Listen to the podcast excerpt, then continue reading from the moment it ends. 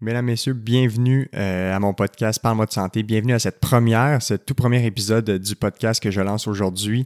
Euh, mon nom est Alexis Goujon, je suis physiothérapeute et j'ai commencé à travailler sur ce projet-là depuis le printemps 2019. Euh, la prémisse était tout simple, c'était simplement de vouloir offrir à tous et à toutes une plateforme d'éducation, d'information en matière de tout plein d'enjeux ou de tout plein de sujets qui, sont en lien avec la santé, euh, allant des blessures à la course à pied, euh, à la nutrition, la psychologie. Euh, puis c'est pour ça aussi qu'à chaque épisode, j'ai reçu différents professionnels de la santé qui sont tous experts dans leur domaine pour amener une rigueur scientifique, une crédibilité à chacun de ces sujets avec lesquels on a traité. Et euh, aujourd'hui, on reçoit pour le tout premier épisode Blaise Dubois, euh, qui vraiment est une sommité dans le domaine de la course à pied. Blaise, qui est fondateur de la Clinique du coureur, qui est une organisation qui se démarque depuis plusieurs années maintenant comme étant les leaders à l'international en matière d'éducation, de prévention, de traitement des blessures en course à pied. Euh, Blaise, qui est un gars vraiment passionné, qui, qui est un gars plein d'énergie, qui, qui est même très polarisant, même sur les réseaux et dans le domaine de la course à pied, qui aime euh, aller dans les, les, débats associés au mythe euh, de la course à pied parce qu'on sait qu'il y en a beaucoup, et euh, justement, aujourd'hui, on a pu remettre les pendules à l'heure un peu sur qu'est-ce, qu'est-ce que la science nous dit par rapport à la course à pied. Donc, un sujet super intéressant. Euh, je suis bien, bien, bien content de l'avoir reçu pour ce tout premier épisode. Euh, puis, pour ce qui a trait de notre balado, vous pouvez nous rejoindre sur toutes les plateformes. Donc, peu importe où vous écoutez ça, Spotify, Apple Podcasts, Google Balado, iTunes, vous pouvez vous abonner à la chaîne. Vous pouvez aimer, commenter les épisodes, participer à la discussion pour qu'on puisse échanger avec vous. On est également sur YouTube en version vidéo pour ceux qui euh, sont intéressés. Et sinon, rejoignez-nous aussi sur les, réseaux sociaux. On est sur, euh, principalement sur Facebook et Instagram, euh, où je publie du contenu aussi pour euh, en lien avec les podcasts. Donc, dépendamment si on a des références à laisser pour, pour tous les auditeurs, vous pouvez retrouver ça sur ces réseaux-là. Donc, rejoignez la communauté de Parle-moi de santé. On commence ce projet-là qui me tient à cœur et sur lequel j'ai travaillé fort dans les dernières années, dans les derniers mois plutôt. donc, sans plus attendre, je vous laisse tout de suite avec notre premier épisode sur la course à pied avec Blaise Dubois.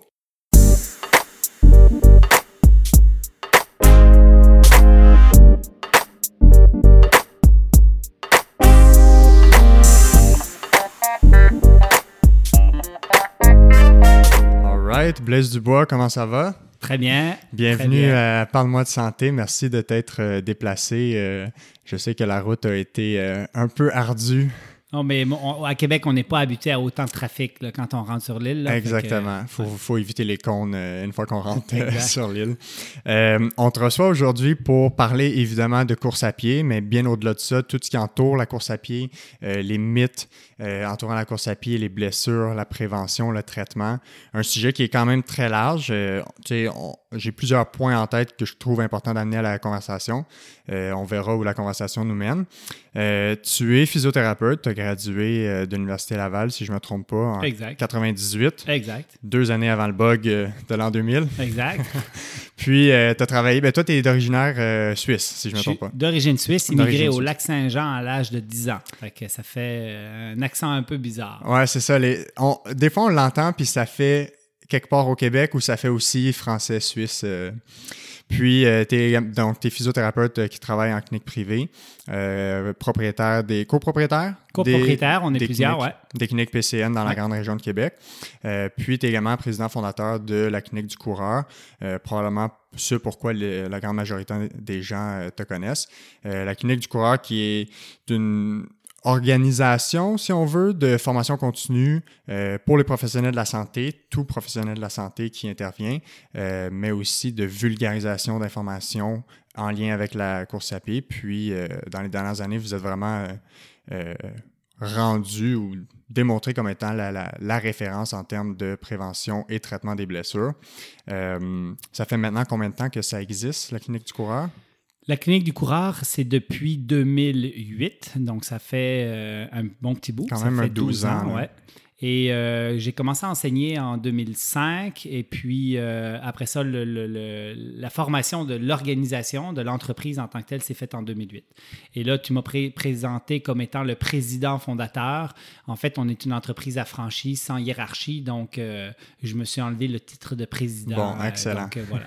donc tu es peut-être la figure publique, si on veut qu'on voit plus sur les réseaux de la Clinique du Coureur. Au Québec. Exactement. Et au Québec. Parce que, bien évidemment, la Clinique du Coureur, c'est un enseignement dans 15 pays. C'est plusieurs marchés qui sont développés et il y a d'autres figures euh, visibles dans d'autres pays et à d'autres places. Là. Tout autant que toi euh, ici. Euh, tu enseignes aussi également dans ton coin, à l'Université Laval, aussi à l'Université de Trois-Rivières. oui. Ça, tu le fais encore? Oui, mais c'est des interventions ponctuelles. En fin de compte, j'ai été chargé de cours une fois à l'Université Laval euh, pendant une année parce qu'il y avait besoin d'un prof en physiologie de l'effort, en, activité physique. Euh, j'enseigne depuis longtemps en physiothérapie le cours sur le diagnostic membre inférieur et un autre cours sur, euh, en thérapie du sport sur la course à pied. Fait que c'est plus des interventions ponctuelles et à Trois-Rivières, c'est la même chose. Puis, tu enseignes aussi, évidemment, aux physiothérapeutes gradués, euh, même, même au-delà des physiothérapeutes, à plusieurs professionnels de la santé qui pourraient intervenir chez des athlètes euh, ou des coureurs. Exact. La Clinique du coureur, depuis son début, a formé plus de 8000 professionnels, des certifiés de la Clinique du coureur. Et là-dedans, on a beaucoup de physiothérapeutes. C'est la c'est un peu notre, vu que je suis physio, c'est un peu notre public cible initial, mais maintenant, il y a des podiatres, des chiro, des médecins qui se forment avec euh, l'ensemble des concepts evidence-based de la clinique du coureur. Puis, à travers tout ça, j'imagine que tu travailles aussi en clinique euh, quelques jours semaine dans ton horaire occupé. Mais euh, encore, euh, il, y a, quand même, il y a quelques années, je travaillais encore temps plein malgré le fait que j'enseignais avec la clinique du coureur, mais là, ça commence à être beaucoup trop. donc là, il y a des tâches que j'ai déléguées et lâchées, mais je fais encore une journée présentielle et là, avec tout ce qui est arrivé, là, je me garde une journée de de euh, téléphysio que je vais faire, euh, que je faisais pas avant. Puis euh, le COVID, autant c'est une menace, autant ça peut devenir des opportunités et ça nous éveille à certaines pratiques. Et là, je vais vraiment garder une journée par semaine de téléconsultation. Ce qui est super parce que l'innovation en, en, fait vient souvent de la contrainte, puis on l'a découvert dans le domaine de la santé avec la mm. téléconsultation justement. fait que ça ouvre une porte, probablement qui va rester, peut-être pas pour toutes, toutes les professionnels de la santé, mais assurément que ça ouvre une porte euh, intéressante. Euh, avant qu'on se lance dans les spécifiques de la course à pied, pourquoi en 2020 c'est important d'avoir euh, de l'éducation ou de se faire éduquer par rapport à la course à pied? Bien, c'est comme dans plein de domaines, en fin de compte, c'est qu'il y a une contamination de nos connaissances par le marketing des marques et mm-hmm. par les sous qu'on peut faire à un endroit. Puis la course à pied, c'est vraiment un classique on véhicule des fausses croyances, une tonne de mythes qui finalement rapportent à certaines personnes, à, certaines, organisations. Et euh, moi, je pense que ça devient essentiel, surtout pour les professionnels de la santé qui sont eux aussi contaminés par ces biais commerciaux euh, et qui véhiculent aussi des mythes qui n'existent pas, en fin de compte, qui sont des, des, faussetés. Donc, euh, dès le début de la clinique du coureur, on s'est donné la mission d'être, euh, de véhiculer des données probantes qu'on rendait accessibles, donc vulgarisées pour les professionnels de la santé et pour le grand public. Donc, dans ce processus-là, en fin de compte, arrive un moment donné où la science dit le contraire de ce qui est véhiculé mm-hmm. dans le grand public ou de ce qui est mis de l'avant. Et on peut donner un exemple très, très simple. Moi, j'ai toujours appris qu'il fallait s'étirer avant de faire du sport pour ne pas se blesser. Puis à un moment donné, ben, il y a de la science qui commence à dire non, non, finalement, ça pourrait même augmenter l'incidence des blessures si on s'étire juste avant. Et là, finalement, ben, cette science-là permet de, de, mettre les pendules à l'heure et de structurer des recommandations qui sont un peu plus justes au niveau science. Ouais. c'est un exemple, mais il y en a une tonne. Oui, puis on va sûrement en couvrir plusieurs aussi durant l'entretien.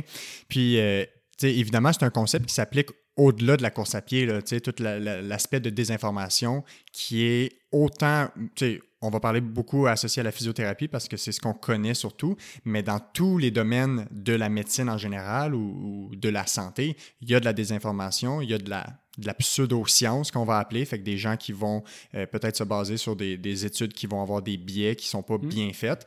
Euh, puis, ça nous amène un peu à parler de euh, blessures en course à pied plus précisément. Pourquoi il y a autant de blessures chez les coureurs? Parce qu'on le sait, la science nous démontre qu'il y en a beaucoup chez les coureurs. Pourquoi il y en a autant? En fait, on parle d'une incidence, c'est un coureur sur deux qui se blesse à chaque année de façon moyenne, mais selon les populations, ça peut aller jusqu'à 80% Donc, il y a beaucoup, beaucoup de coureurs qui se blessent. Pourtant, c'est un sport non traumatique. Hein, tu fais juste courir. Euh, je dirais il y a deux principales raisons. La première, c'est que l'homme moderne est fortement déconditionné des stress, euh, des stresseurs euh, de l'activité. Ça veut dire qu'on est tellement sédentaire dans notre vie de tous les jours, on fait tellement, on a des travaux de bureau, on écoute la télé, on est assis pour manger, on est assis dans la voiture pendant une heure à Montréal pour aller à la job et pour revenir. exact. Fait que finalement, tout ça fait en sorte qu'on est des personnes, l'homme moderne est extrêmement sédentaire. Et dans ce sédentarisme, il se déconditionne. Ces tissus deviennent de moins en moins tolérants au stress mécanique. Fait qu'au moment où on décide de faire un minimum de sport, faire quelque chose pour notre santé, ce déconditionnement préalable nous rend vulnérables à dépasser notre tolérance et faire en sorte que les tissus s'inflamment, s'irritent, euh, deviennent douloureux parce qu'on a dépassé la capacité maximale à laquelle nos tissus sont adaptés. Et ils sont totalement désadaptés par le sédentarisme. Fait que la première partie, c'est ça. Après ça, la deuxième, c'est euh, peut-être que je ne suis pas si sédentaire, peut-être que je suis quand même relativement, euh, on va dire, robuste, solide, euh, tolérant au stress mécanique, au stress de l'activité. Et finalement, ben, moi, la fin de semaine, j'ai travaillé toute la semaine, ben, je m'en vais dans le nord, puis je m'en vais monter des montagnes. Et là, ce que je fais, c'est que j'en fais trop. J'en fais trop, trop vite. Donc, c'est toujours cette balance entre la tolérance du corps et sa capacité, et de l'autre côté, la quantité de stress qu'on y applique. Fait que se blesser, ça répond à euh, deux, parallèles, deux paradigmes, on pourrait dire. Soit ton corps est trop fragile, soit ton niveau de stress est trop important. Et c'est toujours ce déséquilibre qui amène la blessure. Fait qu'il y en a qui sont tough, qui sont robustes, qui font déjà de l'activité, mais à un moment donné, ils exagèrent tellement qu'ils ils se provoquent une blessure. Puis il y en a d'autres qui sont tellement déconditionnés qu'ils n'ont pas besoin de faire grand-chose pour se blesser. Donc ça, c'est le concept, dans le fond, de quantification du stress mécanique, qui est probablement, s'il y avait trois mots pour résumer l'importance en prévention des blessures. Au-delà de la course à pied, là, on parle des blessures en général, on parlerait de cette quantification-là. Clairement. Euh, puis, ça s'applique aussi dans le sens que c'est, la, capacité du stress mécanique pour un, individu va varier dans le temps dans le sens qu'elle n'est pas la même aujourd'hui que demain ou qu'après-demain. Il y a des facteurs qui peuvent influencer, puis soit ça peut être qu'on en fait trop par rapport à ce qu'on est capable de prendre, ou on en fait de la même quantité, mais on est moins capable d'en prendre à cause de X et X facteurs qui peuvent euh, diminuer notre capacité à prendre ce stress-là. Exactement. Fait, que là, tu prends deux jumeaux. Ces deux jumeaux-là ont la même génétique, fait qu'on enlève ce facteur-là. Puis tu les fais courir la même quantité. Donc tous les jours, ils ont un jogging XY qui vont euh, progresser, là, 5, 6, 7, 8, 9, 10 km. Et euh, ces deux jumeaux-là ont la même génétique, ont le même niveau de stress mécanique impliqué. Mais il y en a un qui vit quelque chose de très difficile dans sa vie, puis qui commence à être un peu dépressif parce que sa blonde est partie, et euh, il dort pas la nuit, et là, sa capacité de réparation, de récupération est beaucoup moins importante que son frère. Et là, en fin de compte, ben, il devient plus vulnérable. Fait que dans le, ce fameux lot, il y a des facteurs environnementaux qui vont, qui vont venir influencer notre capacité à l'adaptation. Et pour nommer les principales, là, euh, les plus importants. Les plus importants. Là, si vous voulez être sûr de vous adapter pleinement à un stress mécanique, il faut que vous soyez en santé tissulaire. C'est probablement un des facteurs les plus forts prédictifs de succès de la guérison de n'importe quelle pathologie et de la prévention des blessures. Si vous êtes en santé, euh, c'est-à-dire que vous êtes, euh, et là on va prendre l'extrême, vous êtes jeune, vous êtes en santé, vous faites du cardio tous les jours, vous mangez bien, vous n'êtes pas trop stressé, puis vous dormez super bien, vous allez vous adapter beaucoup mieux que la personne qui est plus vieillissante, qui est stressée, qui produit du cortisol, euh, qui est une hormone de stress à la planche, et qui finalement est fumeur, malnutri et euh, angoissé. Bien évidemment, cette personne-là, en fin de compte, va avoir des capacités à l'adaptation qui vont être ralenties. Les deux devront de toute façon quantifier leur stress mécanique. Il faudra doser combien on en met par rapport à notre capacité à nous. Mais il y en a un qui va pouvoir évoluer plus vite que l'autre parce que l'autre va avoir besoin d'augmenter beaucoup plus subtilement parce que sa tolérance est moins grande.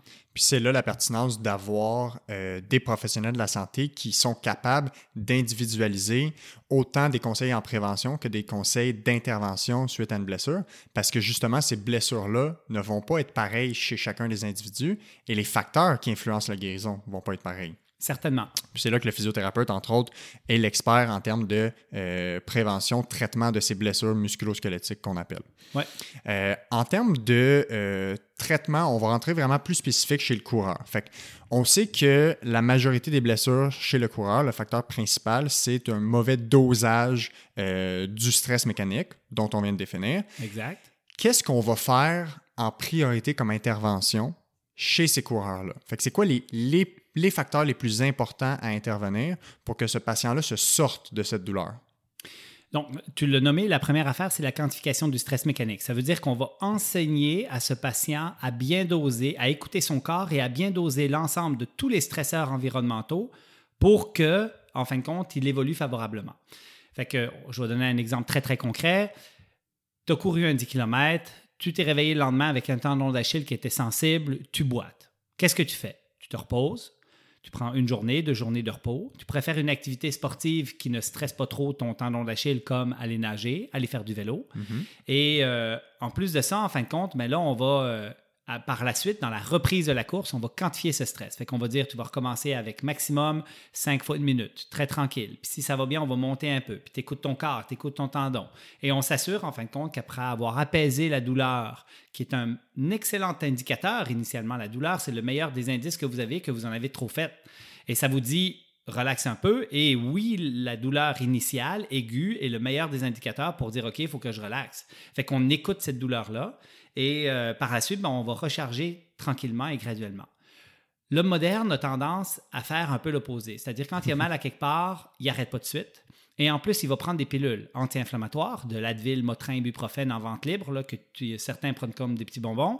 Et en fin de compte, cette médication-là est reconnue maintenant de façon assez claire comme nuisant à l'adaptation tissulaire. Donc, quand on prend ça, en fin de compte, on se sent mieux court terme, mais on empire notre condition sur du long terme. Et l'homme moderne, ce qu'il va faire, lui, c'est qu'il va avoir mal, il va se popper quelques petites pilules, il va continuer de courir, puis à un moment donné, cette douleur va s'installer, puis là, il va avoir un tissu qui va devenir de moins bonne qualité. Et à un moment donné, il va arrêter parce qu'il va avoir trop mal, puis là, ça fait trois semaines qu'il court sur sa douleur, puis là, il dit, OK, je vais arrêter. Et là, quand il arrête, ben là, il arrête. Puis là, il, arrête, un mois, puis il arrête tout, puis là, il fait plus rien, puis là, il arrête un mois, puis deux mois. Et là, il y a les effets néfastes d'avoir continué sur la douleur dans une phase aiguë et les effets néfastes de ne plus rien faire par la suite quand on est avec des douleurs persistantes où là, continuer à faire une activité serait la meilleure chose à faire. Exact. Donc, l'homme moderne est un peu à, l'envers de ce comment on est géré. En fin de compte, c'est que euh, je me plais souvent à nommer l'homme de Cro-Magnon comme si ça a été un de mes grands chums dans le passé. Puis il y en a que ça chatouille un petit peu, mais l'homme de Cro-Magnon, quand il avait mal, c'est parce que c'était un signal, puis il essayait de respecter ce signal-là dans la mesure du possible. Puis après quelques jours, ben là, il fallait qu'il retourne manger. Là, euh, il fallait qu'il recommence à bouger. Là, fait que finalement, il était probablement mieux organisé dans sa manière de faire pour guérir ses blessures que nous, on l'est actuellement. Puis oui, puis tout à fait. Puis c'est ça la, nuance que tu as faite qui est importante, c'est que la, douleur est un bon signal ou un bon indicateur de qu'est-ce qui se passe dans notre corps quand ça vient juste d'arriver. Alors que quand les gens ont justement couru sur cette blessure-là pendant une semaine, deux semaines, puis ça devient deux mois, trois mois, ben ils vont avoir une douleur qui devient persistante. Quand c'est au-delà de trois mois, on, on, euh, classifie ça comme étant une douleur chronique. Et à ce moment-là, le signal douloureux n'est plus l'indicateur nécessairement de dire qu'on devrait rien faire. Exactement. Mais quand ça arrive, justement, exemple que tu as nommé, il a couru le 10 km, puis le lendemain, il a mal au tendon d'Achille, c'est à ce moment-là que les conseils de repos relatif au début ou les conseils de prise en charge d'une blessure en phase aiguë, donc en phase immédiate, sont pertinents. Vous avez sorti, euh, je crois, cette étude l'année passée, une espèce de restructuration de la prise en charge d'une blessure aiguë. Euh, donc, les professionnels de la santé ou même les patients vont reconnaître l'ancien euh, Rice, Price, Police. Donc, il y a eu différents acronymes pour dire comment on prenait en charge une blessure aiguë. Et vous, vous êtes sorti avec un acronyme qui était le Peace and Love. Peux-tu juste décrire un peu les éléments puis pourquoi c'était nécessaire de, euh, de changer de paradigme, de changer cet acronyme-là? Oui. Fait que le, Peace and Love, je fais juste une mini parenthèse, il y a un e-learning qui s'en vient complet sur euh, le fameux Peace and Love avec toute la science en arrière. Euh, fait que la problématique avec le RICE qu'on avait et le PRICE et ensuite le POLICE, en fin de compte, c'est le manque de science autour de, de, de ça. Ça, c'est la première chose. Et le manque aussi d'actualisation en 2020 où il y a des facteurs essentiels comme faire du cardio pour une blessure persistante ou même pour accélérer un processus de guérison subaigu aigu. Euh, le fait d'être optimiste par rapport à sa pathologie où il y a de plus en plus de sciences qui justifient cet optimisme-là et cette, euh, la, vision euh, positive en fin de compte de sa pathologie comme un facteur déterminant de la bonne évolution de la pathologie. Et euh, bon, il y avait plusieurs autres petits facteurs. Donc, on a restructuré tout ça et on a créé le Peace and Love. Fait que le P est pour protection. Donc, les deux premiers jours, trois premiers jours, ben là, il ne faut pas que tu aies mal, le moins possible. On est dans un mode de protection. Puis si tu as pas mal quand tu marches, même si c'est une belle grosse entorse de cheville, tu peux marcher dessus. Exact, ça c'est clé. Mais si tout d'un coup tu as mal en marchant, ben prends une béquille ou deux béquilles, puis essaye de ne pas avoir mal les quelques premiers jours. Après ça, on a le, dans le PIS, on a le E pour élévation. Fait pour les édèmes de type un peu plus lymphatique, euh, le fait de ne pas faire de mise en charge, on peut venir des fois avec un petit peu plus de gonflement. L'élévation peut aider par rapport à ça. On a le A qui a été ajouté, qui est un essentiel, qui est éviter les modalités anti-inflammatoires. Avoid anti-inflammatory modalities. Et euh, ça, c'est un élément clé parce que encore dans le RICE et le PRICE, on fait la promotion de la glace, le I pour glace. Et en fin de compte, on sait maintenant avec une science de plus en plus abondante que inhiber le processus inflammatoire est nuisible à la guérison tissulaire. Donc, on sait qu'on ne devrait pas donner d'anti-inflammatoire court terme euh, suite à un traumatisme quelconque, une entorse, un claquage musculaire, une blessure, une myo-aponévrotique. Euh, mais en fin de compte, bien évidemment, la glace fait encore partie du décor des physiothérapeutes. Tout le monde met de la glace tout le temps. Puis on peut se questionner sur la pertinence de mettre de la glace dans une blessure, même aiguë. Mhm. Donc, euh, dans l'acronyme, en fin de compte, on, propose d'éviter les modalités anti-inflammatoires. Puis probablement que ça, c'est un des éléments qui va peut-être le plus surprendre les gens. Parce que c'est vraiment ça, c'est un changement quand même 180 degrés par rapport à ce qu'on peut-être pas ce que la science disait, parce que peut-être ça fait un bout qu'elle existe, cette science-là, mais ce, que, ce qui était... Euh, Nos habitudes. Exactement. Parce que même encore là, tu sais, une blessure aiguë, si on va voir notre médecin, c'est souvent qu'on va ressortir d'elle avec une prescription d'anti-inflammatoire. Oui. Et, et, ça, ça c'est un réel problème. C'est-à-dire que là, il faut qu'on arrête de prescrire des anti-inflammatoires pour les blessures aiguës. Euh, sur la glace, en fin de compte, la science est plus fragile, mhm. euh, mais euh, reste quand même une. On, est encore pris dans des habitudes. Les, médecins ont l'habitude de prescrire des anti-inflammatoires, les physios ont l'habitude de mettre de la glace.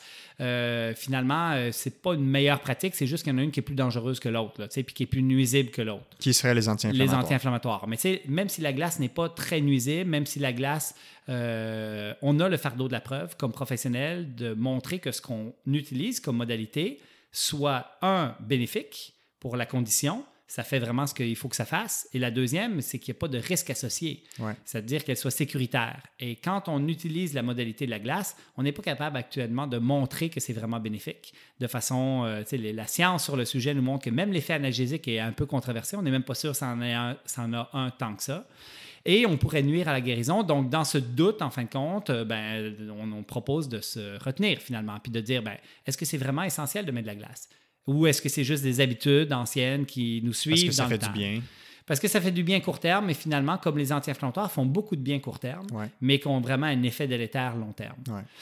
Fait que là, ça, c'était le A. Après ça, on a le C pour compression. Après ça, on a le E pour éviter euh, l'hypermédicalisation, euh, donc on est dans l'éducation en fin de compte. Éviter l'hypermédicalisation, et on parle ici d'hypermédication, d'hypertraitement. Euh, pour vous donner un exemple tout simple en physio, on a fait pendant des années des ultrasons, de l'interférentiel sur les blessures aiguës on se questionne vraiment si ça sert à quelque chose. On a tous juste perdu notre temps pendant des années à faire des modalités qui ne servent à rien sur ces conditions-là. Les courants électriques, dans le fond. Les courants électriques, puis après ça, les ultrasons, c'est le petit gel. Oui, exact. Donc, euh, moi, dans une entorse de cheville, en fin de compte, ou dans une blessure traumatique, je n'utilise plus ces modalités-là. Euh, moi, j'y vois très peu d'intérêt. C'est des modalités à très faible valeur qui n'apportent pas grand-chose aux patients, autre que de faire perdre le temps et aux patients et aux physio. Et qui sont passives et qui sont passives. C'est ça. Donc, on ne responsabilise pas le, patient. Le patient ne se prend pas en charge. Il vient se donner à un physiothérapeute, il s'assoit sur une table, on y fait un ultrason. Puis après ça, quand on essaie de, regarder la science sur est-ce que si j'ai fait ça, ça va aller mieux que si mon ultrason était éteint, donc euh, un, effet placebo. Un effet placebo, ben, c'est difficile de voir une grande différence. Fait que dans ce là on peut vraiment se remettre en question. Donc le E du PI, c'est vraiment éducation. Et on pourra aller plus loin que ça, hein, parce que dans les blessures traumatiques, je vais donner un autre exemple, euh, on va souvent hyper investiguer les conditions.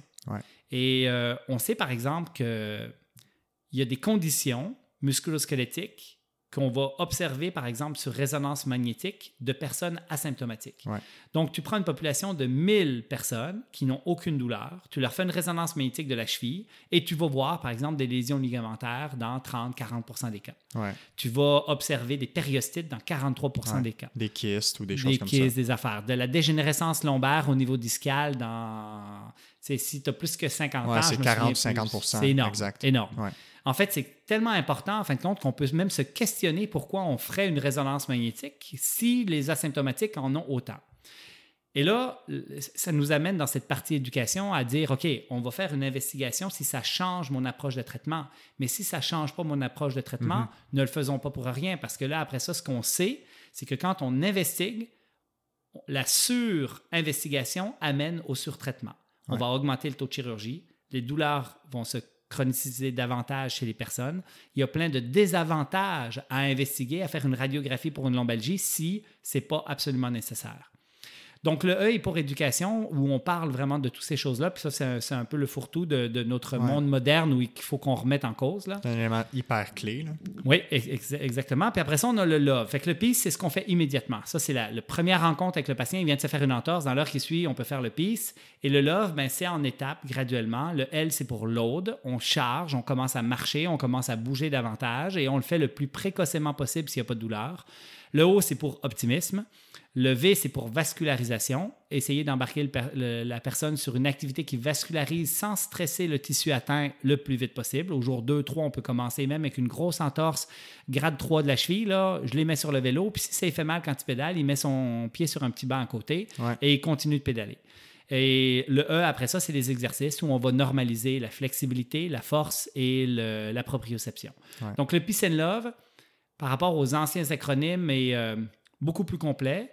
Euh, va être aussi euh, et dans l'ordre, en fin de compte, d'application et euh, faire référence à plein de nouvelles choses, en fin de compte, qui sont essentielles en 2020. Puis moi, je dirais que dans le Peace and Love, l'élément que moi j'aime le plus, c'est l'aspect qu'on considère l'aspect psychosocial du patient. C'est-à-dire, est-ce que le patient a une peur de bouger? Est-ce qu'il a une peur de sa condition? Est-ce qu'il a peur de la douleur? Et ça, ça rentre dans l'éducation. Donc, quand on éduque le patient, déjà, le patient est plus responsabilisé par rapport à savoir quoi faire avec sa blessure. Et donc, évidemment, va mieux évoluer. Ouais. Euh, on, sait que ça, c'est le traitement aigu des, des, personnes qui ont une blessure traumatique. Euh, on a parlé de la quantification du stress mécanique qui va être hyper important pour le retour à la course à pied. En termes de euh, autres interventions qu'on peut faire chez le coureur, fait qu'un patient qui a de la douleur, on sait qu'on a fait la portion aiguë euh, importante. On sait qu'on va quantifier le, retour à la course à pied avec les intervalles comme tu l'as démontré, comme tu l'as expliqué tantôt. C'est quoi les autres interventions qu'on peut faire chez le coureur par rapport à soit la chaussure, soit le, type de course ou la, façon de, courir euh, pour que le patient puisse aussi euh, bénéficier de ces éléments-là. Oui. ce que j'explique souvent en conférence ou quand je parle à des patients, c'est que 80 de la prévention et du traitement des blessures musculosquelettiques non traumatiques, c'est la quantification du stress mécanique. Euh, fait que ça, c'est l'élément central, c'est 80% de la cause et c'est 80% du traitement. Il nous reste un 20% et là-dedans, effectivement, il y a plusieurs affaires qui sont passionnantes, euh, qu'on a tendance à vouloir débattre, puis euh, on s'amuse beaucoup, qui sont controversées un peu, on s'amuse beaucoup avec ça, mais ça reste que 20% de la donne. Et la partie sur laquelle il y a consensus d'experts sur à peu près toutes les pathologies non traumatiques, c'est cette fameuse quantification du stress mécanique. Dans l'autre 20 il y a la chaussure et la technique de course qui sont quand même une grosse partie. Puis après ça, on pourra aller plus loin. Il y a les faiblesses musculaires, les raideurs, où là, on va essayer de normaliser. Puis souvent, cette partie-là, ben, c'est l'expertise des physiothérapeutes. Fait que les physiothérapeutes, ils trippent là-dessus. Fait que on va donner des exercices d'assouplissement, de renforcement. Les fessiers sont bien à la mode ces temps-ci. Fait que là, on va faire plein de choses finalement, mais qui répondent à une toute petite partie du. C'est une petite pièce de puzzle dans un puzzle beaucoup plus grand. Ce qui est correct de faire tant qu'on fait le 80 comme Exactement, il faut. exactement. C'est ça, c'est ça la partie essentielle. Quand on parle de la chaussure et de la technique de course, euh, je vais essayer de synthétiser tout ça. Là. Euh, il n'y a pas beaucoup de démonstrations actuellement au niveau de la technique que la microbiomécanique a une influence sur l'incidence des blessures ou est causale aux pathologies. Exemple, la pronation, le pied qui s'écrase vers l'intérieur quand on fait de la mise en charge le genou valgus, le genou qui part vers l'intérieur quand on est en appui sur, euh, au sol. Sur la jambe. Sur la jambe. Tous ces facteurs-là, puis euh, celui qui est très à la mode aussi actuellement, c'est le drop du bassin où on va avoir un bassin qui va se déhancher puis qui va tomber. Là, on est dans de la biomécanique, en fin de compte, qui n'a jamais été associée de façon causale aux pathologies de l'appareil locomoteur. Ça, c'est un peu embêtant parce que les physios, ça les choque. Les professionnels de la santé de façon générale, les chiro, les podiatres, qui bien évidemment ont corrigé des pronations toute leur vie. Mhm. Euh, puis maintenant, ben, il y a ces nouveaux paradigmes où on dit non, mais la pronation n'est pas la cause des pathologies. Ça fait que c'est ça que tu parles. Quand tu parles de lien causal, c'est qu'on Ouais. sait que ça, ça ne cause pas la pathologie. Exactement. Tu vas avoir une grosse pronation, un genou qui part vers l'intérieur, un drop du bassin, ça ne cause pas les pathologies. Ce qui est particulier, c'est qu'on on- il semble, on semble observer un peu plus de ces particularités-là chez ceux qui ont des douleurs. Ouais. Et là, on a pensé que c'était, ils avaient des douleurs parce qu'ils avaient plus de pronation, mais là, on se demande s'ils n'ont pas un peu plus de, de mouvement particulier parce qu'ils ont de la douleur, Ouais. qui sont peut-être des mécanismes de protection ou qu'il y a des inhibitions musculaires qui fassent en sorte qu'on a plus de ces mouvements-là. Là, j'ai complexifié un peu, là, mais je vais revenir à l'essentiel. L'ensemble de ces petits micro-mouvements que je vais appeler sont pas causales et sont surévalués par tous les professionnels de la santé. Il faut qu'on arrête de chercher ces petites micros-affaires qui justifient notre travail et qui nous donnent du travail finalement parce qu'on fait des corrections de choses qui n'ont aucun rapport avec les blessures. Mais il y a du macro-mouvement. Et dans le macro-mouvement, en fin de compte, ça, ça a été un peu mieux corrélé et euh, l'effet de causalité n'est pas encore parfait non plus, mais ça a été mieux corrélé aux pathologies de l'appareil locomoteur. Et je m'explique. Les coureurs qui vont courir avec beaucoup de force d'impact, qui vont faire beaucoup de bruit, qui vont faire des grands pas, qui vont avoir des cadences, le nombre de pas par minute qui vont être lentes, qui vont attaquer fortement du talon loin en avant du centre de gravité avec des forces d'impact et des phases de freinage importants, tous ces facteurs-là ensemble sont des facteurs qu'on pense associés aux pathologies. Donc, dans nos corrections biomécaniques, c'est très rare que je vais corriger une petite pronation ou un petit mouvement, mais je vais co- corriger du macro-mouvement. Je vais dire aux gens, fais des plus petits pas. Je vais dire aux gens, fais moins de bruit quand tu cours pour modérer les forces d'impact. Parce que la vitesse de la force d'impact, le bruit que tu fais quand tu cours, semble être associé aux pathologies de l'appareil locomoteur. Donc, euh, on va donner des conseils extrêmement simples. Et quand on parle de biomécanique, on ne peut pas parler de biomécanique si on ne parle pas de chaussures. Parce que la cause numéro un de l'altération de la biomécanique vers des biomécaniques moins protectrices, plus lourdes, plus bruyantes, avec des grands pas qui attaquent en avant du centre de gravité, la raison numéro un de tout ça, c'est la chaussure moderne. La grosse. La grosse chaussure. Plus la chaussure elle est grosse, plus elle est amortissante, plus elle a de la technologie, plus elle est lourde, plus elle amène de façon causale une, ca- une cadence qui va être lente, une attaque qui va être du talon et euh, plein d'autres facteurs, en fin de compte, qui augmentent les vitesses de force d'impact, qui, elles, sont corrélées aux pathologies de l'appareil locomoteur. Puis ça, c'est démontré. Fait que le lien causal, il est vraiment là. Oui, alors le lien causal, si, si on prend le- la vitesse de la force d'impact de façon isolée, euh, il y a quand même pas mal de sciences sur le sujet qui sont intéressants, qui faisaient un rapport de corrélation. Ouais. Euh, les études prospectives ne sont pas capables de nous montrer de façon très claire que si on a plus de force d'impact, on est vraiment plus à risque de développer une pathologie. Donc ça, c'est quand on suit les patients dans le temps. Exactement. Fait que fait qu'on n'est pas capable de dire encore de façon claire qu'il y a un aspect causal euh, qui est très fort. Mais c'est quand même la voie la plus prometteuse Ouais. si on regarde la biomécanique, beaucoup plus que la pronation, puis le genou valgus, puis des petites micro-biomécaniques. Donc, ça, dans le fond, techniquement, ça nous simplifie la job en tant que professionnel de la santé. Puis peut-être que, je ne sais pas si c'est parce que c'est des gens en général qui sont en santé, qui aiment se creuser la tête, qui aiment les casse-têtes, mais on se complique, on, on se complexifie la chose alors que ça pourrait être plus simple que ça. Exact. Euh, Puis je, je vais mettre deux mots à ce que tu viens de dire. L'hyper-intellectualisation de la technique de course, qu'on Ouais. fait beaucoup comme scientifique et comme. euh, ça fait partie de l'hyper-médicalisation dont je te parlais tout à Mhm. l'heure. Et ça amène un hyper-traitement. Et là, on va surtraiter les gens en faisant des corrections qui n'ont pas de sens. Et on va, euh, on va etc., etc. On, on est vraiment dans un monde en 2020 d'hyper-médicalisation qui englobe l'ensemble de tous ces aspects-là. Et ça part de l'hyper-intellectualisation. C'est-à-dire qu'on invente des concepts qu'on applique après ça chez nos patients. Donc oui, ça pourrait être beaucoup plus simplifié. C'est des prin- principes probablement qui plaient à l'esprit de la- de l'anatomie qu'on connaît ou de la biomécanique qu'on connaît. Effectivement. Donc, on sait maintenant que euh, pour réduire ce qu'on a parlé de la vitesse des forces d'impact, fait que quand, quand tu parles de vitesse de force d'impact, est-ce que tu définis, ça- tu définis ça comme la vitesse à laquelle la force rentre sur le membre inférieur quand, quand on court, dans le fond? Oui, exactement. On- pour faire une histoire très courte, tu es dans un corridor, tu as une plaque de force qui mesure combien de force tu appliques sur le sol. OK? Si tu es plus lourd, tu es plus gros, tu vas en appliquer plus. Si tu es plus petit, tu vas en appliquer moins. Mais la quantité de charge que tu appliques sur la plaque n'est pas corrélée aux pathologies de l'appareil locomoteur. Ce qui est corrélé, c'est à quelle vitesse tu l'appliques. Donc, celui qui amortit tout en douceur, qui fait peu de bruit quand il court, qui pèse 300 livres ou 100 livres, va avoir des vitesses de force d'impact beaucoup plus basses. Pour euh, la vraie terminologie scientifique, c'est le taux d'application de la force d'impact. Et à l'inverse, la personne pourrait peser 100 livres, mais elle court comme un éléphant parce que finalement, elle n'amortit pas et elle, est rigide dans sa course et elle va frapper le sol à, grands pas. Faire des plus grands pas augmente la vitesse de la force d'impact. Attaquer du talon augmente la vitesse de la force d'impact. Euh, tout, il, y a, des manières de courir pour faire du bruit qui sont, avec lesquelles on peut faire plus de bruit. Il y a des manières de courir avec lesquelles on peut faire moins de bruit. Donc ça, c'est la vitesse la force d'impact. Puis on sait que c'est ça qui est le plus grand facteur qui semble causer les pathologies. Exactement.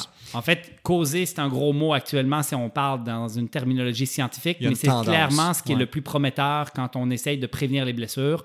Et je le rappelle, dans le fameux 20 oui, exactement, c'est ça, on est dans le 20% Et donc, ce serait quoi les, conseils, souvent c'est les, deux conseils que tu vas donner pour réduire ces vitesses de force d'impact pour le coureur, qu'il soit blessé ou non, tu sais? Fait que il y a plein de manières de procéder, de, faire pour pouvoir réduire les vitesses de force d'impact, mais il y en a qui sont extrêmement simples. Genre faire des plus petits pas et augmenter la cadence, c'est probablement non seulement le plus sécuritaire, mais c'est un des plus efficaces pour réduire les vitesses de force d'impact. Euh, le deuxième qu'on pourrait enseigner au niveau technique de course, c'est de dire essaye de courir en faisant moins de bruit. Et le troisième, c'est d'enlever les grosses chaussures. Et ça, en plus, on va induire chez l'individu de façon inconsciente des comportements de modération d'impact est plus efficaces. Donc, il va courir plus léger, il va courir en faisant moins de bruit. Et je vais vous donner l'extrême, donc ça va bien imaginer le, ce qu'on exprime ici. Si vous enlevez vos chaussures et vous allez courir sur un lit de petits cailloux, vous allez courir hyper, hyper léger. L'influx nociceptif, douloureux qui provient de votre pied par l'environnement qui est un petit peu hostile, va faire en sorte que vous allez modérer, vous allez courir tout en légèreté. Plus on sent le sol, plus la chaussure est minimaliste, plus on se rapproche du pied nu, moins les forces d'impact sont grandes. Plus l'interférence entre le pied et le sol est épais, moins on sent le sol, plus à l'inverse, on va se laisser tomber dans notre chaussure et plus les forces d'impact vont être grandes. Le pied, lui, va être protégé par cette amorti puis par cette épaisseur. Mais c'est le genou, la hanche et le dos qui vont manger la claque avec une onde de choc qui va qui ne sera donc pas amorti en distal au niveau de la cheville et qui va être amorti plus haut. Oui, puis ça, c'est un des exemples que les gens vont, reconnaître là-dedans. Tout le monde a déjà été sur une plage où c'est du sable, puis ça devient des cailloux, puis tout le monde change leur façon de marcher dans l'eau quand ils vont rentrer. Fait il n'y a personne qui va marcher dans, une, dans l'eau où on sait que c'est plein de cailloux, plein de coquillages, avec des grands pas et des grandes foulées. Tout le monde fait des petits pas. Ouais, Donc, c'est la même chose qu'on devrait appliquer à la course à pied. Exactement. Donc, à date, on a dit diminuer euh, la longueur des pas. Donc, quand on parle de cadence, souvent les gens ont de la misère à, conceptualiser le fait qu'on veut avoir plus de pas par minute, mais c'est pas un lien avec la, la vitesse de course nécessairement. Exactement. C'est quoi la nuance à faire ici? Alors, quand, parce qu'effectivement, il y en a beaucoup qui confondent la cadence du pas de course, qui est le nombre de pas qu'on fait en une minute, OK, de la vitesse à laquelle on court. Il y en a pour eux, la cadence, c'est la vitesse à laquelle ils vont se déplacer. Mais tu pourrais te déplacer à très, très basse vitesse tu pourrais même faire du surplace, mais courir à 180 pas par minute. C'est-à-dire de faire des petits pas. Et la cadence moyenne chez le coureur récréatif, c'est à peu près 155. Quand on va vers l'expérimenté, on monte à 165. Quand on va chez l'athlète élite, on est à 175. Quand on évalue les cadences des gens qui courent pieds nus, euh, sans qu'on on leur ait rien enseigné, là, la cadence moyenne, c'est 180 pas par minute. Mhm. Il semble y avoir autour de 180 pas par minute des mécanismes de protection intrinsèque beaucoup plus efficaces qu'à 155 comme le coureur récréatif moyen a actuellement. Donc, euh, pour revenir à ta question, en fin de compte, moi, ce que je dis aux patients, c'est qu'ils euh, peuvent courir avec un, de la musique qui est bipée à 180, c'est-à-dire que tu peux euh, télécharger des, des tunes, en fin de compte, qui sont à 180. Exact. Tu pourrais même courir avec un métronome si tu veux l'apprendre, des petites périodes de course où tu apprends le rythme, mais il faut toujours que tu t'imposes la même vitesse que tu allais avant à ton 155. Parce que si tu vas plus vite, oui, la cadence va augmenter. Et euh, en fin de compte, tu n'auras pas cet apprentissage optimal de j'apprends à faire des petits pas. Et on change l'intensité aussi de la course si on court plus vite. Alors oui, là, ce qu'on observe en fin de compte, c'est que si tu augmentes ta cadence d'à peu près 5 à 10, habituellement, tu es même plus économique. Donc, ça te coûte moins cher en oxygène, tu es même moins essoufflé si tu augmentes juste un petit peu la cadence. Mais si jamais tu l'augmentes de façon plus importante, là, ça se peut que tu sois plus essoufflé, même si tu ne vas pas plus vite. Mais la majorité des gens sont plus essoufflés parce qu'en même temps qu'ils augmentent leur cadence, ils vont plus vite parce qu'ils se sentent plus confortables. Et c'est ça qu'il faut bien doser. En fin de compte, si vous avez les montres intelligentes actuellement, ils vous donnent toutes là, vous vous imposez une vitesse, comme votre vitesse de jogging, mais vous essayez d'être dans un target qui est euh, un peu plus proche de 180, plus ou moins 10. Et là, je veux faire une mise en garde, parce que là, je viens de parler de faire moins de bruit, d'augmenter la cadence, d'avoir des chaussures plus minimalistes pour euh, essayer de mieux sentir le sol puis avoir des meilleurs comportements de modération d'impact. Mais la raison numéro un pourquoi on se blesse, c'est qu'on a changé quelque chose. 80% du temps, c'est qu'on a changé un paramètre de l'entraînement. On a mal quantifié notre stress mécanique, on l'a vu tout à l'heure. Là, on est dans le 20% puis dans le 20% si je me blesse parce que j'ai changé quelque chose. Fait qu'encore une fois, si vous êtes pleinement adapté à votre attaque talon puis votre cadence lente, vous n'êtes pas blessé, vous ne voulez pas améliorer vos performances, changez pas vos habitudes.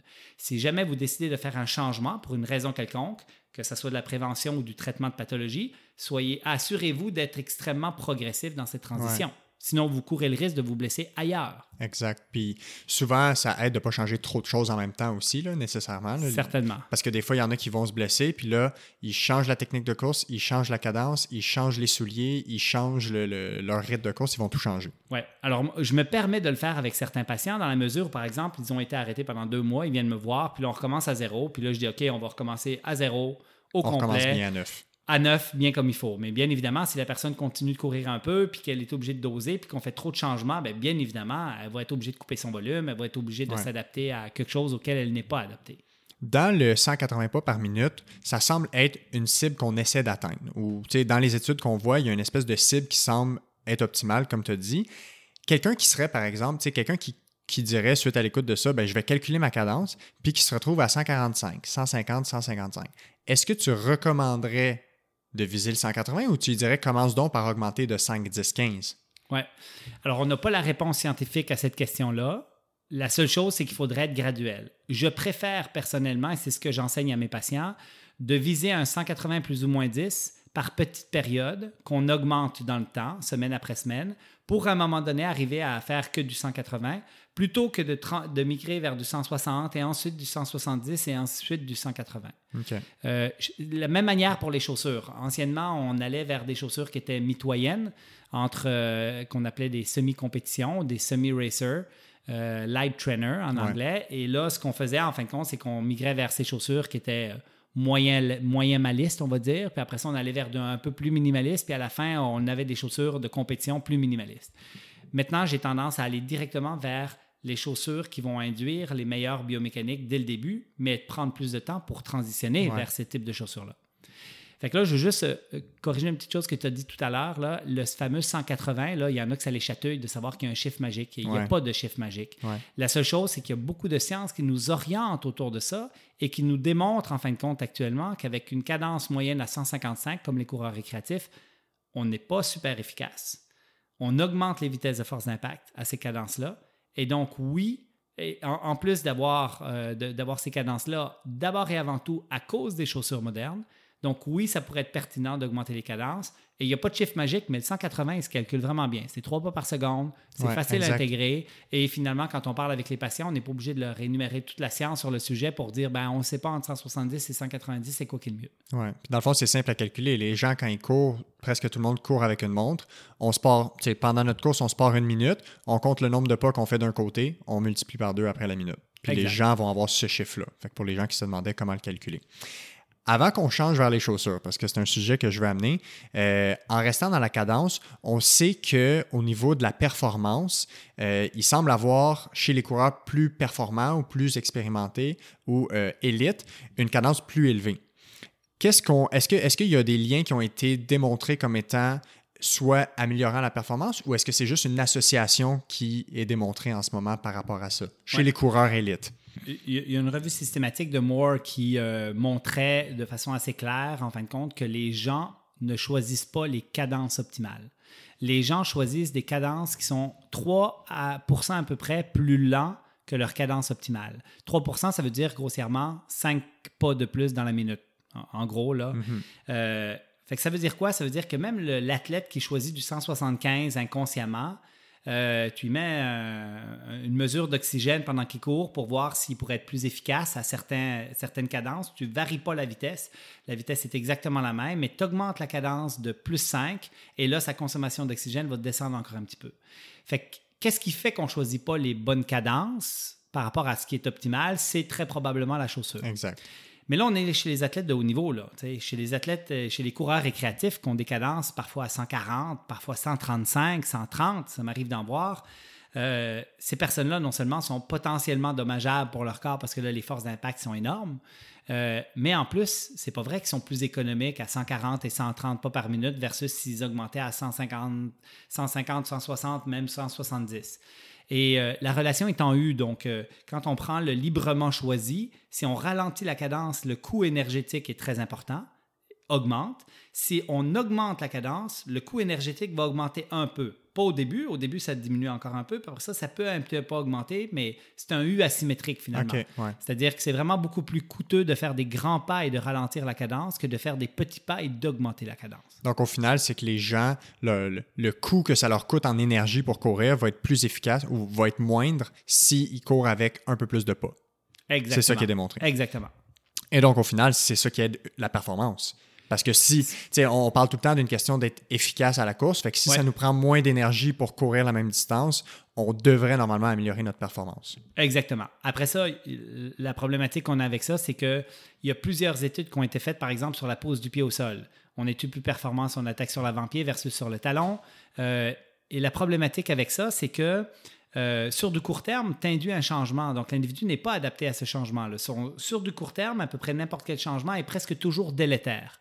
En dehors de la cadence dont je t'ai parlé, avec une augmentation plus subtile, de plus 5, admettons, tu changes un paramètre biomécanique et tu as des chances de détériorer ta condition, ta consommation d'oxygène. Donc, ça te coûte plus cher pour te déplacer sur un kilomètre. Si tu t'entraînes avec cette nouvelle biomécanique pendant un certain temps, tu peux renormaliser en fin de compte. Et ce qu'on ne sait pas actuellement, c'est si je corrige ma biomécanique actuellement, est-ce que dans un an, je vais être plus efficace mhm. et je vais mieux performer? Puis ça, ça est-ce qu'ils sont en train de démontrer ça ou c'est ça que ça prendrait comme étude? C'est ça que ça prendrait comme étude. Donc, euh, je ne suis pas au courant de tout ce qui se publie dans le monde euh, en voie de publication parce qu'on a une veille scientifique qui nous euh, qui, regarde tout ce qui est publié, mais il y a des, papiers qui sont en devenir qu'on ne connaît pas. On ne connaît pas les secrets de tout le monde, même si on est en contact avec plusieurs labos dans le monde, en fin de compte, puis on sait un peu sur quoi ils étudient. Mais sur cette partie-là, en fin de compte, euh, euh, il n'y a pas d'études encore avec des longs follow-up au niveau de la performance. On en a au niveau des blessures. Je te donnais l'exemple tout à l'heure de la vitesse de la force d'impact. il y a une étude de Chan qui a fait une étude vraiment intéressante apprentissage sur huit sessions en deux semaines pour apprendre aux gens à modérer les forces d'impact, à courir plus léger. Puis après ça, ils ont euh, laissé aller pendant un an, mais ils ont répertorié leurs blessures. Et après un an, le groupe qui avait appris à courir plus léger se blessait 62% moins que le groupe qui n'avait pas appris ce qui est quand même important. Ce qui est quand même important et quand même très intéressant. On a une étude, c'est une bonne étude, mais c'est une étude de Zoé Chan et ben on attend la suite, puis il faut que ça soit répliqué, puis il faut que on... c'est ça la science en fin de compte. Exact. Puis au final, c'est qu'on va tout le temps regarder l'ensemble des études, ce qu'elles disent, et non une seule. Exactement. Mais c'est toujours encourageant quand il y a des bonnes études qui sont faites, qui sont prometteurs. Exact. Euh, par rapport au patron de course, on arrive aux chaussures. Ouais. Euh, par rapport au patron de course, on a parlé d'attaque talon versus d'attaque orteil ou d'attaque avant-pied, mi-pied. C'est controversé aussi en termes de euh, qu'est-ce qui est plus euh, bénéfique pour le coureur. Est-ce que le, coureur qui fait des attaques talons devrait changer vers des attaques avant-pied, mi-pied? qu'est-ce que ça nous dit? Qu'est-ce que la science dit là-dessus? Et aussi ton opinion si, euh, si pertinent à, ajouter. Là. Ben, je vais te donner, on va commencer par les faits, puis après ça, je vais te donner mon opinion. Les faits, c'est que 95% des coureurs récréatifs attaquent du talon. L'angle moyen est euh, autour de 15 degrés de flexion dorsale, 18 degrés. Fait que le pied relevé 15 degrés dans les airs. Exactement. Quand ils impactent le sol avec leur talon. Exactement. Donc, on n'est pas dans un talon très, très subtil, on est dans un talon avec euh, une force d'impact et qui va amener parfois une usure, une usure au niveau du talon et on l'observe souvent sur les chaussures. Euh, corrélation directe entre le type de chaussure et la position du pied au sol. La chaussure traditionnelle, maximaliste, épaisse, épaisse, induit une attaque talon. C'est 3 à 5% des coureurs qui n'attaquent pas du talon avec des grosses chaussures. Dans les populations où ils sont pieds nus, où on les évalue avec des chaussures très minimalistes, là, la proportion d'attaqueurs avant-pied ou mi-pied est beaucoup plus importante. On parle grossièrement de 80% Quand même. Euh, quand on parle des athlètes de haut niveau, les études sur les athlètes de haut niveau, sur demi-marathon, nous montrent que c'est quand même 75% qui attaquent du talon. Wow. OK? La seule chose qui est intéressante, puis là, je, je, peux aller dans les distances plus courtes, sur 800 mètres, chez des hommes qui font en moyenne 1,55 sur 800 mètres, tu as 20% des gens qui attaquent encore du talon. OK? mais Donc, ça diminue en proportion. Mais ça il y en diminue a en encore proportion 20%. parce qu'on va plus vite. Ouais. OK? Puis là, quand on arrive au demi-marathon, là, on est à 75% Mais ce qui est encore plus intriguant, c'est que dans toutes les études, que ce soit 800, 1500, 10 km, time trial euh, États-Unis, euh, demi-marathon, marathon, ultra trail 50 km, dans tout, on a toujours la même relation par rapport à l'attaque talon avant-pied. Plus tu vas en avant du peloton, plus tu as une probabilité de retrouver des avant-pieds qui est élevée par rapport à l'arrière du peloton. Donc, chez les athlètes de haut niveau, sur demi-marathon, tu en as 75% qui attaquent du talon dans des athlètes élites très haut niveau. Mais si tu prends les 50 premiers d'une course, sur une course de 250, c'est une étude d'Asegawa qui a été faite au Japon, les premiers 50 ben, tu as 40% d'attaqueurs avant-pied, 60% d'attaqueurs talon. Puis si tu prends les derniers 50, mais qui sont tout proches de cette vitesse-là, parce que c'est une course élite, donc ils sont tous à peu près à la même vitesse, ben là, tu es à 80% d'attaqueurs talon et 20% d'attaqueurs mi-pied avant-pied. Fait que ceux qui performent mieux ont plus tendance à attaquer avec l'avant-pied ou la mi-pied. Il y a plus de probabilité que tu retrouves des avant-pieds sur ceux qui performent plus. Ouais. Par contre, même chez ceux qui performent plus, euh, tu sais, sur 10 km, là, tu as la moitié-moitié. là. C'est moitié talon, moitié avant-pied. Même c'est chez ceux qui font 27-28 minutes sur 10, là, tu sais, qui se courent vraiment, vraiment vite. là, Ouais. Donc, c'est plus une question de probabilité. La grosse question scientifique qui vient avec ça, c'est sont-ils meilleurs parce qu'ils attaquent sur l'avant-pied ou attaquent-ils sur l'avant-pied parce qu'ils vont plus vite? Ouais. Parce qu'on est en avant du peloton. Et cette question-là n'a pas encore de réponse, mais il y a quand même beaucoup d'études actuellement. On en a probablement une quinzaine où on a pris des gens qui attaquaient du talon, puis on leur a dit, vous allez attaquer sur l'avant-pied. Puis on a mesuré la consommation d'oxygène pour voir si ce changement-là allait induire une amélioration de l'efficacité de course, puis dire, OK, ils sont plus performants, ils consomment moins d'oxygène, donc ils peuvent aller plus vite pour la même quantité d'oxygène euh, consommé. Et finalement, quand on fait un changement, je l'ai dit tout à l'heure, ben, il y a une détérioration presque tout le temps qui se fait. Tu Ouais. changes de technique, tu te détériores. Tu t'entraînes à cette technique-là, 10-12 semaines, la moyenne des coureurs, pareil. Dans le lot, dans les études, parce que le problème des études, c'est qu'on fait des moyennes, Ouais. mais dans le lot des 20 coureurs étudiés dans une étude, par exemple, ben, il y en a trois qui ont été des high responders. Tu les as mis sur l'avant-pied, après 10-12 semaines, là, il y avait une grosse amélioration de leur performance. Puis il y en a d'autres, après 10-12 semaines, ils ont encore eu une détérioration. Tu fais la moyenne, aucun changement. Hmm. Il faut qu'on individualise, entre autres, nos recommandations par rapport à ça. Pour voir si c'est pertinent pour qui. Exactement. Puis c'est la même affaire pour les chaussures. Puis c'est la même affaire pour plein d'affaires. Il y en a qui répondent bien, puis il y en a qui répondent pas bien. Puis là, il y a une étude, six mois. Puis à six mois, on n'est pas sûr que ça aide encore. Fait qu'actuellement, on n'a pas la réponse. Est-ce que de changer vers une attaque avant-pied pourrait t'aider? On observe les meilleurs au monde à avoir une tendance plus avant-pied, ouais. mais est-ce que ça aide si nous, on change? On ne le sait pas. Puis toi, ton opinion par rapport à l'attaque du, l'attaque du pied? Ben, euh, en fait, c'est que le problème, c'est que c'est la cause de la chaussure. Ouais, c'est ça. Et- et On y humain- arrive, en fait. Ouais, c'est ça. En fait, c'est que l'être humain a évolué pendant des millions d'années euh, avec des comportements de modération d'impact intrinsèque. Fait que l'être humain, en fin de compte, quand il se déplace, quand il court puis qu'il est pieds nus, il attaque pas du talon. Ou sinon, c'est un talon très, très subtil, puis c'est parce qu'il se permet, avec ses yeux, de voir que la surface est très propre, C'est elle est clean, puis qu'il y a une petite pelouse, quelque chose, puis dis, OK, là, je peux me laisser aller, mais ça va être un talon extrêmement subtil, qu'on appelle un talon proprioceptif, sensitif.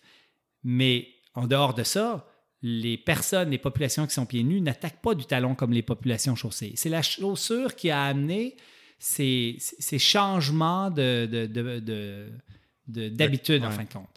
Et euh, il y a... euh, y a des affaires quand même intéressantes sur euh, l'évolution de l'homme de façon générale. Je te donne un autre exemple. On est super bon pour stocker le gras en cas où on manque d'énergie pendant l'hiver puis qu'on n'a plus de nourriture.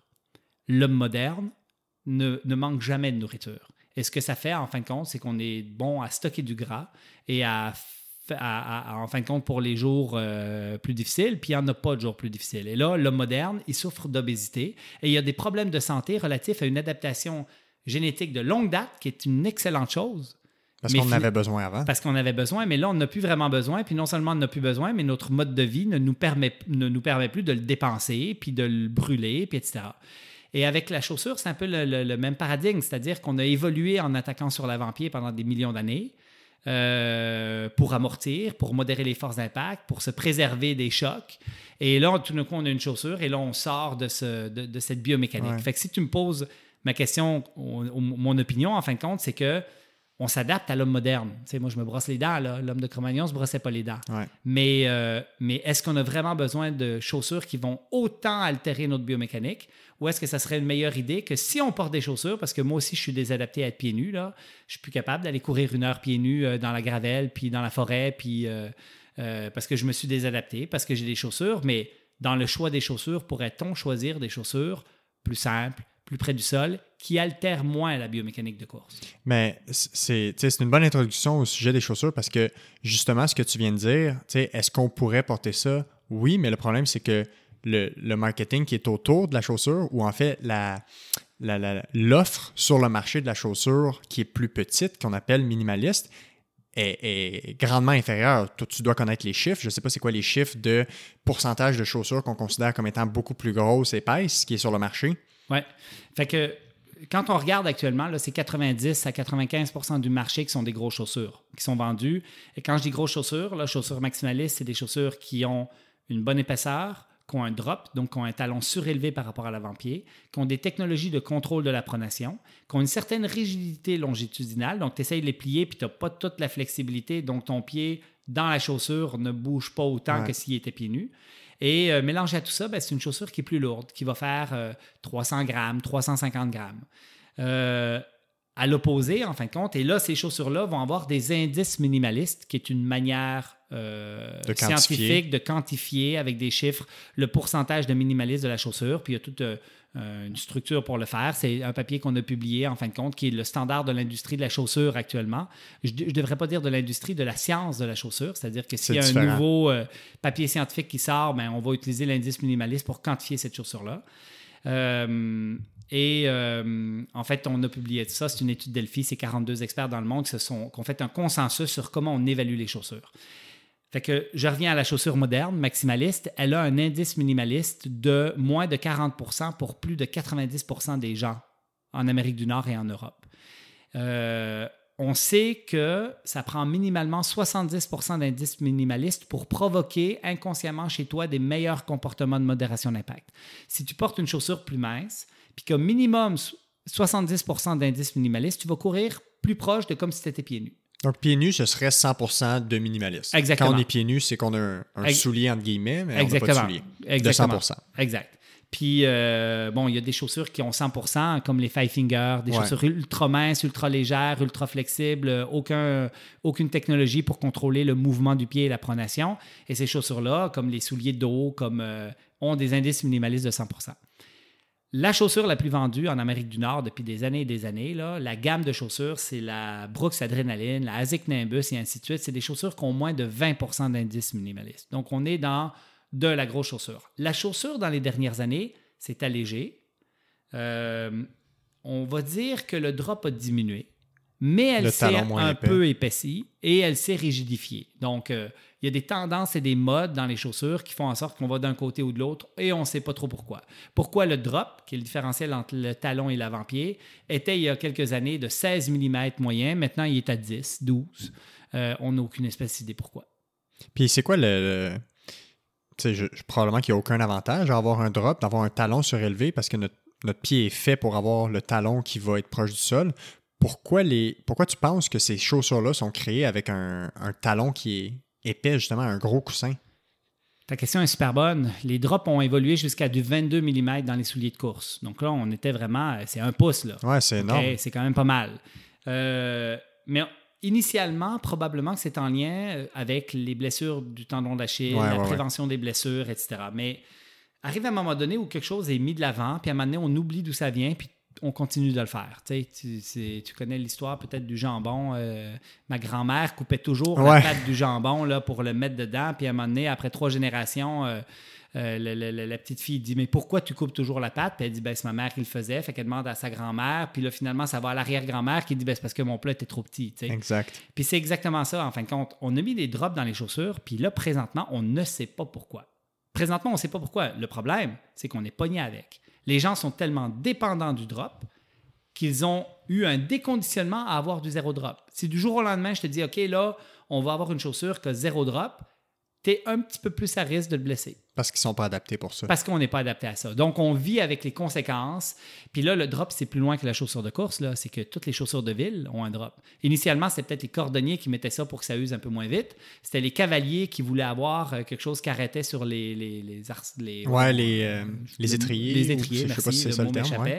Euh, mais maintenant, présentement, en course à pied, on n'a aucune espèce d'idée. Puis il y en a qui vont définir le drop idéal à 6 mm, à 10 mm. Ça vient d'où?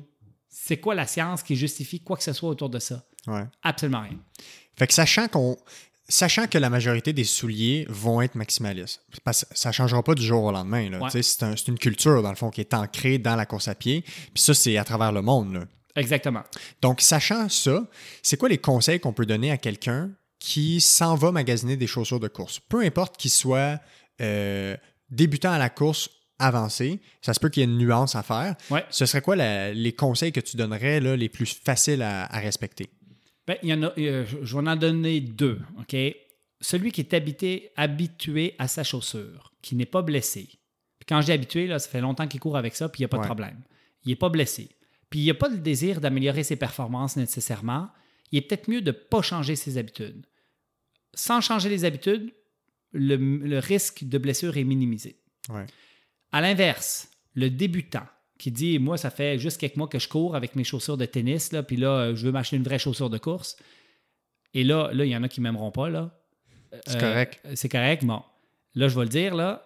S'il s'en va dans une boutique spécialisée, il y a beaucoup de chances de se ramasser avec une chaussure inappropriée. Actuellement, on vend de la technologie, on vend de la technologie à haut prix et on vend des chaussures qui sont inappropriées pour le débutant on va vendre une chaussure qui va altérer le patron de course et qui va cristalliser un patron de course inadéquat chez ce coureur débutant. Il est mieux d'aller chez Walmart, de s'acheter un soulier d'eau puis de commencer tout doucement avec ça que d'aller chercher une chaussure à 180$ ou à 240$ parce que maintenant, tu en as des bien, bien chers euh, qui, euh, en fin de compte, ont plein de technologies, plein d'affaires et qui sont vendus avec en plus l'espoir que cette chaussure-là a un rôle préventif sur les blessures et qu'elle va améliorer les performances et que, etc. Euh, fait que là, on est vraiment, on, a un problème. Et le problème initial, en fin de compte, c'est que la majorité des boutiques spécialisées ne sont pas éduquées adéquatement aux bonnes pratiques par rapport à la vente de chaussures. Puis ça, c'est ce qu'on voit chez tout le monde. Puis, tu sais, corrige-moi si je me trompe, mais tout, on entend souvent, ah, je me suis acheté de très bons souliers parce qu'ils ont coûté cher. Donc, les gens vont dire Ah oui, je m'en suis acheté des bons. Ça a coûté 150, 200, 250 dollars. Et pourtant, il y a de la science là-dessus. Hein. Exact. Aucune corrélation entre le prix de la chaussure et le, risque de blessure ou la qualité de la chaussure. Aucune corrélation. Et le confort, si je ne me trompe pas? Aucun lien avec le confort. là, il y a une étude qui est sortie il y a quelques mois vraiment intéressante.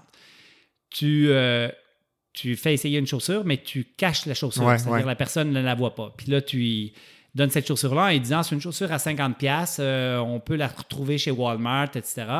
Et euh, il faut que la personne cote le confort de cette chaussure-là. Puis après ça, tu refais un autre test avec une autre chaussure. Mais finalement, c'est la même chaussure. Mais il ne la voit pas.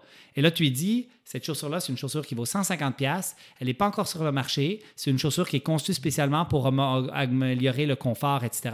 Et là, tu refais les échelles de cotation, de confort, de stabilité et d'autres paramètres, et ça score beaucoup plus fort. Il y a même des études, en fin de compte, ce qu'ils ont fait, c'est qu'ils ont fait à l'aveugle des essais de chaussures avec des niveaux de confort. Puis après ça, ils refaisaient la même affaire avec la chaussure, non pas à l'aveugle, mais là, tu voyais la chaussure et tu voyais surtout la marque. Hmm. Donc, c'est une Adidas versus une, no, no, no, euh, une marque qu'on connaît pas, no name. no name, merci. c'est une no name, là, puis là, on sait pas c'est quoi. Et là, tu voyais vraiment les grosses différences. Au moment où tu reconnais la marque, ton niveau de confort, en fin de compte, monte en flèche, parce qu'il y a une perception que tu achètes quelque chose de mieux, que tu achètes quelque chose qui est de meilleure qualité et qui va probablement mieux prévenir les blessures que la no name. Fait que la no name, initialement, dans les études, pouvait scorer plus haut, mais au moment où on montrait la marque, elle venait de dropper euh, une grosse coche en dessous de l'autre. Mais ça, ça démontre à quel point tout le marketing est fort et puissant autour du commerce euh, de la chaussure. Exactement. Puis, tu sais, on sait que les gens vont souvent se faire présenter une chaussure plus grosse, plus épaisse. Moi, ce que je dis en général, tu me corrigeras s'il y a correction à faire. allez dans une boutique, dites-leur, tu sais, à la limite, avec vos chaussures, puis allez au moins pas plus épais que ce qu'on a, tu sais, à Ouais. la limite. Soit pareil ou plus bas, mais aussi, c'est surtout d'a- d'avoir une gamme de, chaussures, parce que les, les vendeurs vont en amener 5-6, mais ça va tout être des grosses chaussures. Donc, ce serait peut-être intéressant d'en amener 4, 5 d'indices minimalistes de plus en plus petits, que le patient les essaye, qui Ouais. court avec, qui saute avec, puis qui regarde, non pas euh, laquelle qui est, qui est la, la plus technologique, mais celle qui est la plus confortable. Exact. C'est une très bonne pratique. C'est une très bonne pratique pour celui qui a déjà des habitudes. Mais la question fondamentale sur le choix de la bonne chaussure, elle ne peut pas tenir compte des habitudes parce qu'on fait un choix de chaussure en fonction des habitudes. Tu as, Ouais. une habitude, même si elle est mauvaise, on ne la changera pas trop. Mais la vraie question de c'est quoi la meilleure chaussure, c'est de dire OK, j'ai, euh, j'ai, euh, je commence la course à pied, donc j'ai pas d'habitude. Puis là, je veux la meilleure chaussure pour commencer un programme de course. Ben, présentement, là, je vois aucun intérêt de commencer avec une chaussure qui va ralentir ta cadence, qui va te faire attaquer davantage du talon, qui va augmenter la vitesse de la force d'impact, qui va être lourde et qui va augmenter la consommation d'oxygène, à moins que tu veux perdre du poids.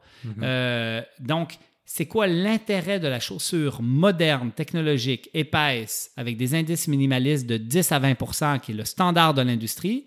Actuellement, il n'y en a pas. Ouais. En fait, compte, on, on accepte ces chaussures-là en fonction de, des habitudes du patient, du client, et non pas parce que c'est une meilleure chaussure.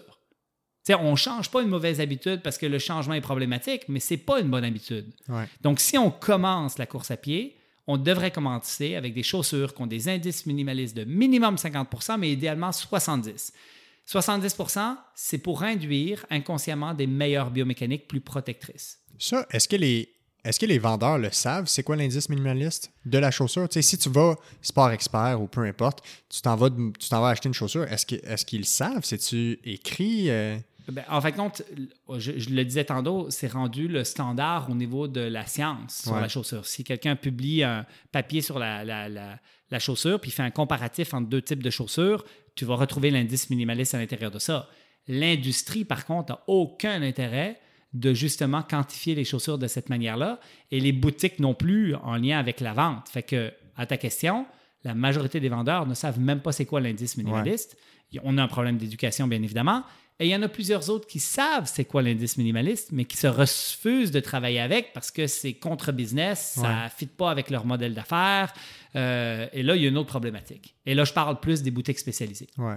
Donc, comment il fait pour choisir? Comment il fait pour savoir le client qui ne sait pas ça a l'air de quoi une chaussure minimaliste? Comment il fait pour voir ça quand il s'en va en acheter une? Ben, en fin de compte, c'est que s'il va sur le site de la clinique du Coir, on a 2500 chaussures répertoriées avec les indices minimalistes. Bon, Fait qu'il est capable de, de- de- de retrouver avec son iPhone euh, le- le- la chaussure, euh, la marque, etc. Il y a tout un moteur de recherche qui peut Fait qu'il peut en prendre quelques-unes qu'il aime, les essayer, regarder le prix, puis la Exactement. choisir. Exactement. Euh, en concluant, pour, pour conclure un peu tout ça, là, on a parlé de plusieurs choses, euh, tout autant pertinentes les unes que les autres. Euh, mais si on s'adresse à des populations spécifiques, j'aimerais ça que tu me donnes tes quelques conseils pour ces populations-là. Puis en premier lieu, ce serait euh, le, le débutant qui commence la course à pied. Ouais. Ce serait quoi les, les quelques conseils que tu lui donnes, considérant tout, le- la, la chaussure, le patron de course Ouais. en général? Fait que le débutant, là, c'est très simple. Il s'achète une chaussure minimaliste d'indice minimaliste de 70 et plus. Il commence en courant avec des petits pas et en faisant peu de bruit. Et sa progression devra être lente et très graduelle. Ça, ça, c'est 80% Le lent Ouais. et très graduel, c'est le 80 Tout à fait. dont on parlait. Les deux autres, c'est le 20% Et avec ça, s'il écoute son corps, il va pouvoir progresser, puis il va pouvoir... Il n'y a pas de fin d'objectif. Si jamais il se dit, j'aimerais ça faire un 10 km, puis qu'il était très sédentaire, c'est possible. S'il se dit, j'aimerais ça faire un marathon, c'est possible. Ouais. Ça va juste prendre plus de temps. Exact. Puis faire un marathon, ben, c'est peut-être pas la première année que tu fais un marathon idéalement. Puis si à un moment donné, il veut se mettre à l'ultra, il n'y a pas de problème. La seule affaire, c'est qu'il faut qu'il soit graduel et progressif. Le corps est fait pour s'adapter tant qu'on le met dans l'environnement pour le faire. Exactement. Qu'est-ce que tu dis au euh, coureur qui veut améliorer ses performances? Le critère de choix par rapport à la chaussure pour la performance, c'est le poids de la chaussure. Fait qu'il faut qu'il trouve une chaussure qui est super légère. Et dans le super léger, ben, tu peux aller vers le très minimaliste léger qui pèse 100 grammes, vers des chaussures qui sont maximalistes légères, comme les fameux Nike Vaporfly euh, 4% ou Mhm. On la pourrait faire un épisode complet là-dessus. ou les Nex, en fin de compte, qui sont des chaussures qui sont on va dire maximalistes dans leur rigidité, dans leur épaisseur et dans leur drop, mais qui sont très minimalistes dans leur poids. C'est-à-dire qu'ils arrivent à avoir des chaussures à 180 grammes, ce qui n'a jamais été aussi léger dans les marathons. Donc, c'est un avantage réel d'avoir cette chaussure-là légère versus les anciennes gammes de chaussures vendues pour marathon qui étaient plus lourdes. Donc, le critère, celui qui veut performance, c'est de dire tu choisis une chaussure super légère et là, si tu veux l'utiliser dans, dans ton marathon, dans tes, dans tes performances, ben, il faut que tu y sois habitué. Si tu fais juste des 5 km puis que tu fais 80 km par semaine, c'est correct d'avoir, de ne pas avoir la même chaussure pour l'ensemble de tes 80 versus le 5. Même si c'est peut-être pas optimal, mais ça peut faire la job parce que tu peux quand même porter la chaussure ultra performante pour ton 5 km. Mais si tu veux porter la chaussure ultra performante pour ton marathon, il faut que tu t'entraînes avec. Il faut que tu la tolères. Il faut que tu sois capable de finir ton marathon avec des chaussures à laquelle tu es pleinement adapté. Que ce soit la nouvelle gamme de chaussures euh, relativement maximaliste ou que ce soit une chaussure plus minimaliste, encore plus légère et encore plus performante probablement. Point d'interrogation autour de ça. Mm-hmm. Dans tous les cas, il faut que tu t'y habitues. Si tu veux performer chaussures le plus léger possible, il faut que tu t'habitues à tes chaussures de performance pour la distance. Donc, il faut que tu la portes à l'entraînement passablement. Euh, et clairement, il faut que tu aies des cadences qui soient au-dessus de 160 pas par minute. Mais idéalement, si tu prends ta cadence actuelle, probablement tu serais meilleur à plus 5 pas par minute au niveau de ta cadence. Et voilà, tu veux performer, entraîne-toi. Oui, tout à fait. Et blesse-toi pas. Exact. Puis, euh, en terminant, qu'est-ce que tu dirais au coureur qui reprend sa saison après ne pas avoir couru pendant l'hiver? Parce qu'on est au Québec, on a un hiver. Exactement. Puis il y en a quand même beaucoup hein, qui ne s'entraînent pas pendant l'hiver, qui n'aiment pas ça. Puis là, ils recommencent au printemps. Puis ben, c'est bien, ça remplit nos cliniques. Moi, j'ai full de job au printemps. Là. Ouais, mois de mai, la clinique, elle est débordée. Euh, en fait, euh, tout est une question de quantification du stress. Fait que ce que je leur disais, je leur dirais, c'est commence donc à courir tu, tu planifiais commencer le 1er mai, là, ben, commence donc le 1er mars. Puis laisse-toi un mois là, où tu cours à tous les jours des tout petites quantités juste pour augmenter graduellement. Puis quand tu vas arriver, euh, là j'ai dit mars, là, mais je me suis mêlé d'un mois. le 1er avril, admettons, un, versus euh, un mois avant. Là, puis là, quand tu arrives à, Là, tu disais, je voulais commencer, bien là, tu t'es préparé. Puis quand tu es rendu à ce mois-là, ben, tu vas être peut-être rendu à 20 minutes, 25 minutes, 30 minutes de jog. Et là, donc, la progression par la suite va être beaucoup moins à risque et dommageable. Ce que je vois aussi beaucoup, c'est des gens qui courent l'hiver, mais sur tapis. Et là, le printemps arrive, ils s'en vont sur l'asphalte et ils se blessent. Changement de surface amène un petit changement biomécanique qui t'expose. Tu fais un transfert vers dehors, il faut que tu sois graduel. Puis on remarque la ligne directrice dans tout ce qu'on a dit à date pour les trois populations qu'on a ciblées. L'élément clé, c'est la quantification du stress. Donc, c'est la progression, c'est permettre au corps de s'adapter pour qu'il soit capable d'en prendre plus. Clairement. Et je me permets une petite parenthèse, parce que tantôt, on a parlé de chaussures, de débutants, on dit commencer avec les chaussures minimalistes. Les enfants, c'est des débutants les enfants, ils sont en adaptation. Les enfants, ils ne quantifient pas bien leur stress mécanique, mais s'ils n'ont pas à le quantifier, ils sont en adaptation constante et ils vont progresser en fonction de l'environnement qu'on leur offre. Fait que oui, il faut qu'ils le quantifient si tout d'un coup on rentre dans un sport-études puis qu'on est, on est passé du divan euh, pendant tout l'hiver à jouer sur le Nintendo pour aller après ça euh, faire du sport-études soccer. Mais de façon générale, si nos enfants sont actifs, ils s'adaptent très rapidement au stress mécanique. Et les enfants, c'est vraiment la population où en plus il y a consensus d'experts il devrait être dans des chaussures qui s'approchent du pied nu le plus possible. Et on devrait laisser les enfants pieds nus le plus longtemps possible. Et là-dessus, il y a consensus d'experts. Il n'y a personne qui s'obstine avec ça.